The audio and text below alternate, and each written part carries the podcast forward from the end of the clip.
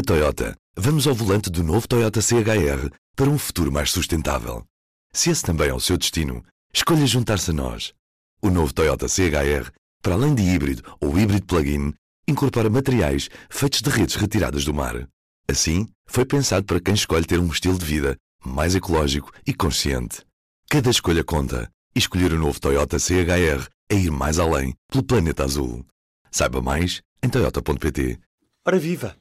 Está na estrada a última semana de campanha. Neste domingo, Portugal vai a votos, mas antes, a caravana segue para conquistar os indecisos. E fala-se em dois em cada dez portugueses. Certo é que está nas mãos de todos nós a eleição de 230 deputados à Assembleia da República, cada voto conta. E se puder dizer mais uma coisa antes desse, muito faltam é. Não vale a pena fazer teatro. Olha, estou Rio, por amor de Deus. Deus, pátria, família e trabalho. Para a organização do trabalho e dos trabalhadores. Agora é que vai ser. É agora a hora de salvarmos o Serviço Nacional de Então vamos começar por colocar duas boas doses de conservadorismo. Discursos populistas e incendiários, nós não damos para esse peditório. Quero que Portugal chegue atrasado aos grandes debates que é feito o nosso tempo. Está a ouvir o P24 Legislativas 2022. Hoje, de olho nas mudanças na mensagem política de António Costa. Já lá vamos. Para já, arrancamos com o voto antecipado. Ao longo deste domingo foram mesmo milhares os que votaram antecipadamente e estivemos por todo o país a ouvi-los. No Porto, em Aveiro, Coimbra, Oeiras, Lisboa, Évora. A reportagem é de Constança Vilela, Francisco Martins, Inês Alegria, Inês Malhado, Margarida Alves, Manuel Rocha Leite e Sara Neto, com a edição de Joana Margarida Fialho, Laura Costa e Rita Carmo. Viva Laura Costa! Viva! Ontem acompanhámos o processo eleitoral em Aveiro, Coimbra, Évora, Lisboa, Oeiras e Porto. Tentámos perceber o que levou mais de 300 mil pessoas a votarem antecipadamente.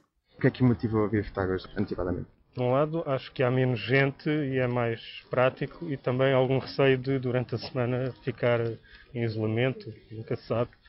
E pronto, eu gosto sempre de cumprir o meu, o meu direito e o meu, o meu dever. Por causa da questão dos infectados virem votar no dia 30 e, portanto, quero evitar essa possibilidade de contágio. Eu perdi três funerais durante a pandemia e estes senhores uh, libertaram os doentes todos para votar dia 30, portanto eu não, nunca votaria no dia 30. Só tenho pena que ainda nem todos possam exercer o mesmo poder de, de voto. O meu marido é motorista de longo curso e ainda não há possibilidade de ele de poder votar, porque ele nunca sabe onde é que está é pena ter que contabilizar o voto dele como não quis vir. Estou deslocada, portanto esta não é a minha zona de, de, de, eleitor e portanto foi por isso, no próximo fim de semana não vou poder estar na mesa de voto, normalmente uh, exerço o direito de voto, então foi por isso que vim antecipadamente. Eu acho que esta oportunidade das pessoas que estão deslocadas votarem, principalmente aqui em Évora, em que temos uma comunidade estudantil muito grande na universidade, vai permitir, e eu tenho notado isso na, na, na mesa onde estou,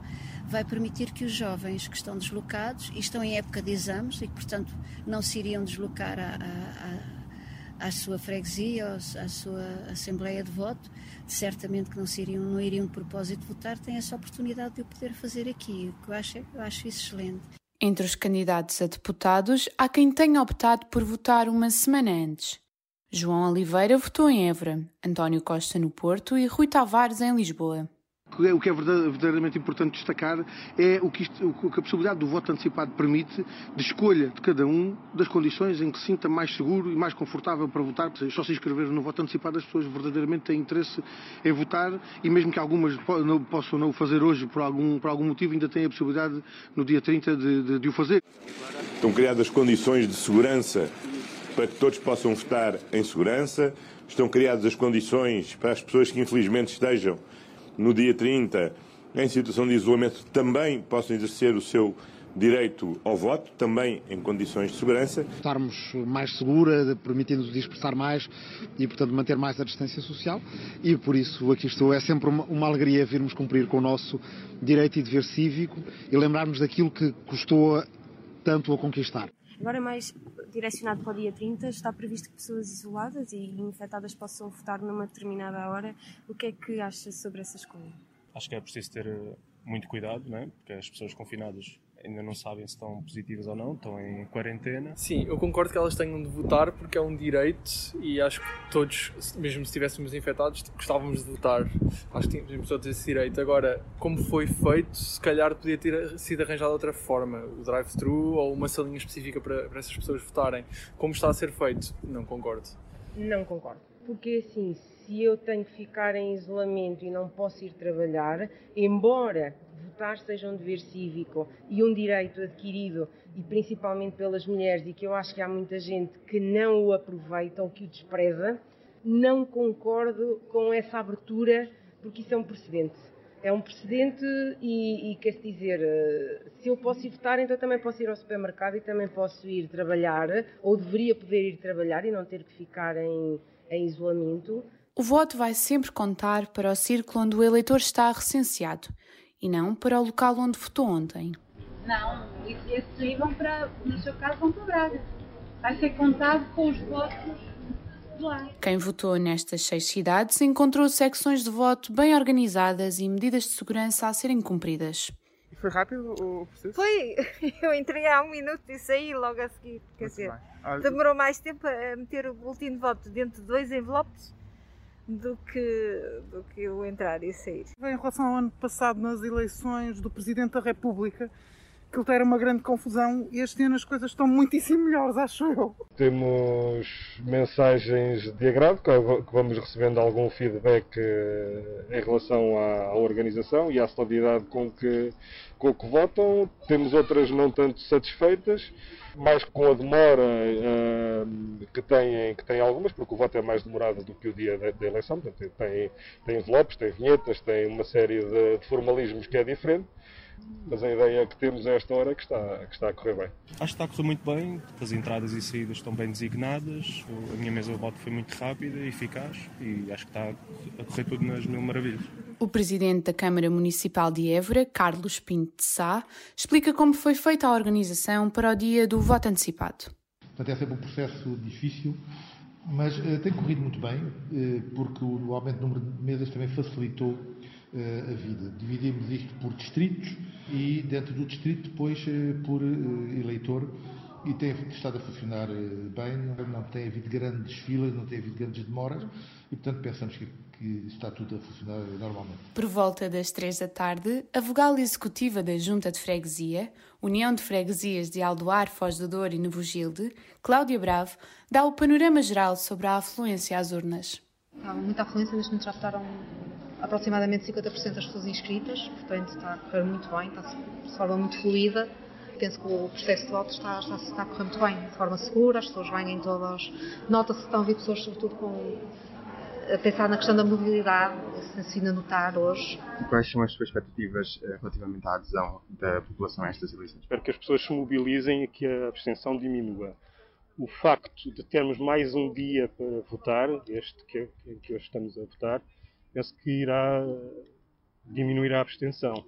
Acho que uh, o, o, momento da eleição é sempre importante, ele pode, pode significar mudança. Por outro lado, se decidirmos continuar com, com, o governo, então é, é esse governo que temos que apoiar e seguir em frente. É capaz de haver uma grande abstenção outra vez. Para mim, vai, vai haver. Uh, e de qualquer maneira, uh, isto vai ser taco a taco os dois partidos mais votados. Vai ser complicado. Enfim, é o que temos. A expectativa de um milhão de eleitores ficou aquém. Inscreveram-se para o voto em mobilidade quase 316 mil portugueses, com a adesão a rondar os 90 pontos percentuais. Dia 30, a ida às urnas repete-se. Para quem se inscreveu e não votou neste domingo, e para todos os outros, as eleições continuam já a seguir, a 30 de janeiro. Na volta da campanha, vamos hoje à boleia da jornalista Maria Laura Brotas. As portas que Costa queria fechar, afinal, parece que nunca estiveram fechadas. Hoje, em entrevista à Renascença, o candidato do PS diz que nunca fechou as portas ao Bloco. Mas, obviamente, a seguir às eleições, vamos ter que falar com o Bloco e com todos os partidos. Na Assembleia da República, creio que só com o Chega é que não há grande conversa a manter. Da esquerda à direita, é isso? É, acho que, com exceção do Chega, com quem não há, digamos, muito a falar, acho que com todos os partidos vamos ter que falar seguramente para garantir uma boa solução de governação para o país no futuro. E que, como é evidente, todos os partidos teriam que conversar, fosse qual fosse o resultado das legislativas. Estas declarações surgem algumas semanas depois de Costa apontar que a geringonça já não era viável e falar numa possível conversa com o PAN de Inês de Souza Real. Em relação a estas palavras do secretário-geral do PS, Rui Rio diz que prefere não comentar, pois Costa contradiz-se muito e aquilo que disse ontem pode já ser diferente hoje, e assim o que comentou torna-se inválido. Disse ainda que Costa perde a oportunidade de estar calado, dando como exemplo a seguir o seu gato, Zé Albino. Eu acho que há eh, aqui candidatos, em particular o Dr. António Costa, que devia seguir o exemplo do Zé Albino, consegue ser uma figura central da campanha e não perde uma única oportunidade de estar calado. É que não perde mesmo. E o Dr. António Costa, às vezes, perde a oportunidade de estar calado. Inês Souza Real fala do Chega como um partido com uma linha vermelha e deixa claro que não dá as mãos ao populismo antidemocrático. No início da segunda semana de campanha, a candidata do PAN diz lamentar que o PSD esteja disposto a conversar com o partido de André Ventura. PAN tem deixado muito claro que tem uma linha vermelha. Não fazemos acordos, nem damos a mão a quem tem uma agenda populista antidemocrática que não respeita os mais basilares direitos humanos. Inês de Souza Real aproveitou ainda para saudar os 300 mil cidadãos que votaram antecipadamente no passado domingo. Mas reforçando a ideia de que se o parecer da Procuradoria-Geral da República tivesse chegado mais cedo, teriam sido mais os eleitores a votar antecipadamente, sublinhando que é importante não deixar a abstenção sair vencedora. Na campanha da CDU, João Oliveira vai ser substituído por João Ferreira a partir de terça-feira. O secretário-geral do PCP já está recuperado da infecção por Covid-19 e é previsto que regresse quarta-feira para uma ação de campanha no distrito de Évora, distrito pelo qual João Oliveira volta a ser candidato. Seguimos para a estrada e vamos para Braga, à boleia da campanha do PAN e do jornalista Pedro Manuel Magalhães. No arranque da segunda semana de campanha, Inês Sousa Real dedicou atenções à educação no distrito de Braga. Começou cedo, logo durante a manhã, na escola Dona Maria II, estabelecimento de ensino no centro da cidade de Braga, conhecido pela vertente inclusiva. Inês Sousa Real aproveitou para desferir ataques à direita. Para a líder do PAN, o futuro da educação em Portugal tem de passar obrigatoriamente pelo reforço do investimento na escola pública, dando como exemplo o facto de a escola Dona Maria II ter mais de 80 alunos com necessidades especiais, Inês Souza Real disse que são precisas respostas de qualidade que não podem ser dadas, na sua opinião, pelo ensino privado. Mais tarde, na Escola Básica 23, Frei Caetano Brandão, em Ferreiros, a candidata do PAN defendeu que o sistema avaliativo está obsoleto e que a requalificação do parque urbano das escolas e a também valorização das carreiras são medidas prioritárias para o partido na próxima legislatura. No meio da educação, Inês Souza Real garantiu que um dos objetivos do PAN no próximo domingo é eleger de forma inédita um deputado pelo Círculo Eleitoral de Braga, um dos maiores do país. Garantiu ainda que o PAN tem uma linha vermelha e que não vai entrar numa eventual coligação do PST com o Chega. Rui Rio reafirmou hoje que descarta incluir o Chega num futuro governo, mas que não dispensa os votos dos deputados do Chega para viabilizar as propostas dos social-democratas. Para Inês Sousa Real, qualquer coligação que tenha aquilo que diz ser a força populista antidemocrática do Chega não contará com o apoio do PAN. A candidata do partido Pessoas, Animais, Natureza terminou o ciclo de campanha pelo Distrito de Braga com uma visita a uma fábrica em Famalicão que utiliza materiais orgânicos e transforma-os em tingimentos naturais para têxteis de várias cores. Um exemplo, diz Inês Souza Real, da economia verde que é necessária implementar no país. A campanha desta eh, segunda-feira do PAN termina no Porto com uma espécie de mini comício na sede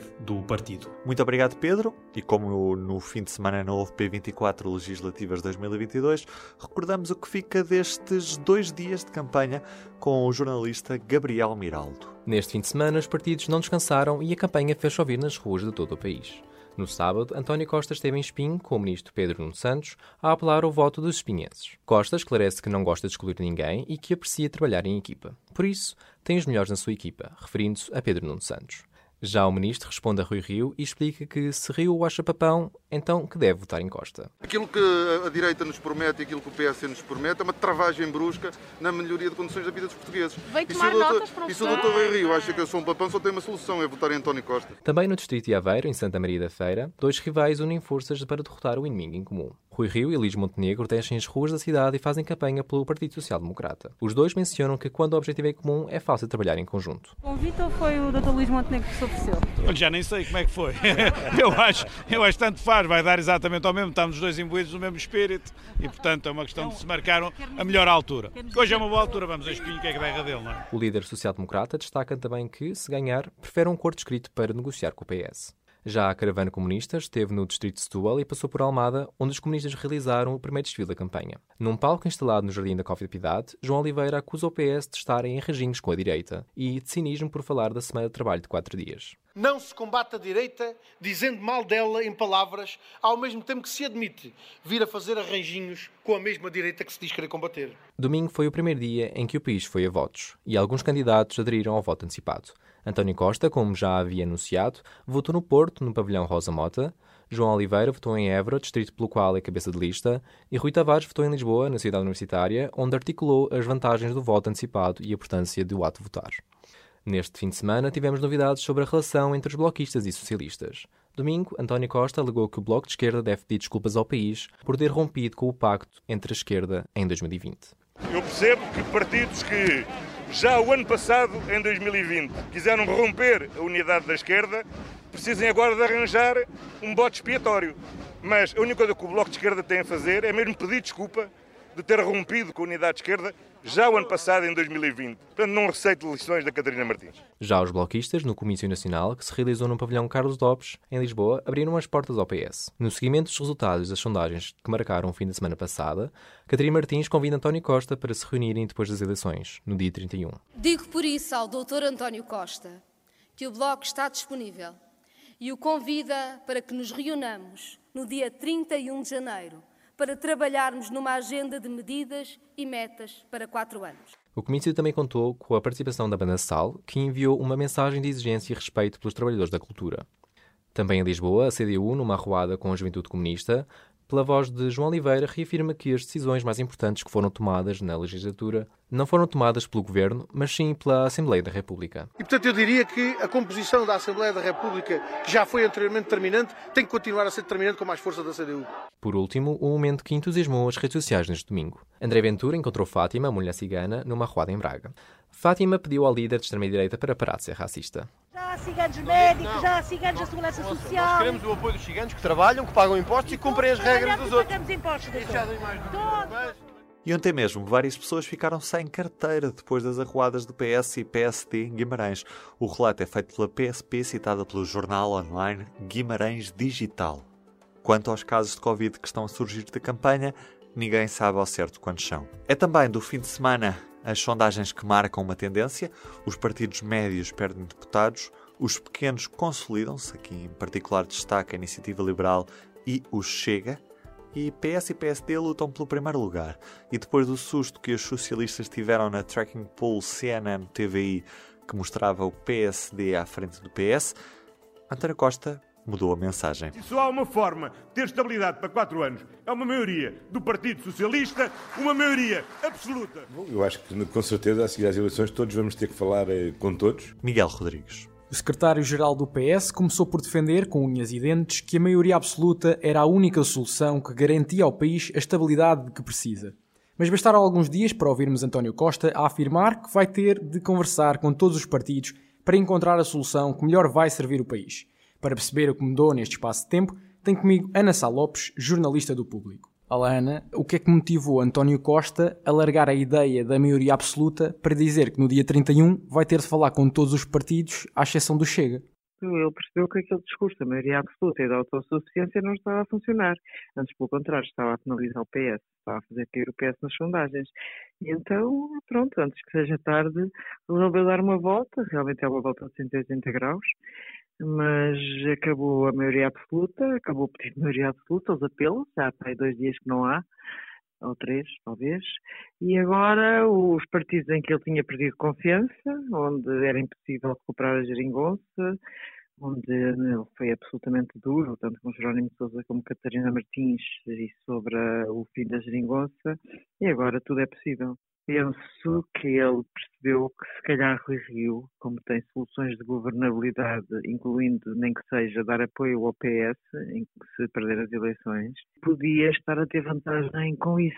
E agora vai querer mostrar que ele também tem soluções. E Ana, no seguimento do que estás a dizer, eh, de que forma é que os portugueses podem olhar para a atitude do secretário-geral socialista ao virar-se novamente para o partido que conduziu à reprovação do Orçamento de Estado para 2022? É verdade que a primeira posição não estava a funcionar, porque os portugueses, ou pelo menos as sondagens, não percebia-se que não estavam a gostar da ideia de maioria absoluta, nem estavam a gostar de que Costa tivesse queimado as pontes à esquerda, mas também o mudar radicalmente da forma que está a fazer também podem interrogar-se sobre uh, se afinal Costa diz tudo o seu contrário, não é? Ou é que dias muda ao sabor das sondagens desta maneira tão, tão, tão violenta. E faz lembrar aquela frase do, do Groucho Marx de que se não gosta dos meus princípios, não faz mal que eu tenho outros.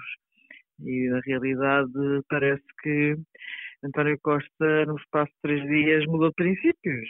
E isto também, embora, como digo, a primeira estratégia eu acho que era suicida. Esta segunda estratégia também não é isenta de riscos eleitorais pensar que o secretário do PS diz uma coisa e agora diz outra. Ana, tocando mesmo nisso que estavas a falar, já olhando também para as negociações, será que o atual Primeiro-Ministro, ao negociar com o Bloco de Esquerda, vai acabar por ceder àquilo que não cedeu a quando da discussão do Orçamento do Estado?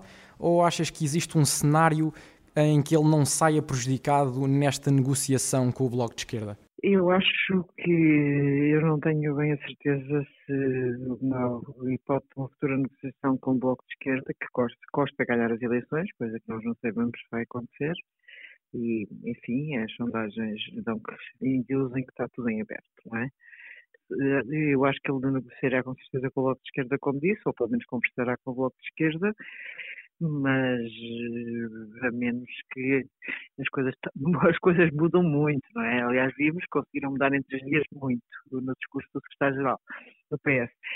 Eu acho que estou a ver mais eh, cenário de uma governação minoritária com o apoio do PSD como um cenário mais provável. Achas que é mais provável então, António Costa, caso o Partido Socialista tenha maioria relativa, o cenário mais provável é uh, negociar com o PSD do que com o próprio Bloco de Esquerda ou partidos de esquerda? Acho que sim.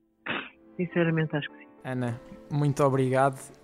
Já agora, Nesta segunda-feira, a Tracking Pool da CNN e TVI volta a distanciar PS e PSD. Os socialistas reúnem 35,3% das intenções de voto contra 31,4% nos sociais-democratas. Os indecisos são ainda perto de 2 em cada 10 eleitores. Eu sou o Ruben Martins e deste P24 Legislativas 2022 é tudo por hoje. A equipa que produziu este jornal de campanha é composta por Miguel Rodrigues, Gabriel Miraldo, Maria Laura Brotas, Margarida Alves, Constança Vilela, Francisco Martins, Manuel Rocha Leite, Inês Alegria, Inês Malhado, Sara Neto, Laura Costa e Rita Carmo, com a coordenação de Joana Margarida Fialho. Este podcast foi feito em parceria público-ESC-FM. Até amanhã. O público fica no ouvido. Na Toyota, vamos ao volante do novo Toyota CHR para um futuro mais sustentável. Se esse também é o seu destino, escolha juntar-se a nós. O novo Toyota CHR, para além de híbrido ou híbrido plug-in, incorpora materiais feitos de redes retiradas do mar. Assim, foi pensado para quem escolhe ter um estilo de vida mais ecológico e consciente. Cada escolha conta e escolher o novo Toyota CHR é ir mais além pelo planeta azul. Saiba mais em toyota.pt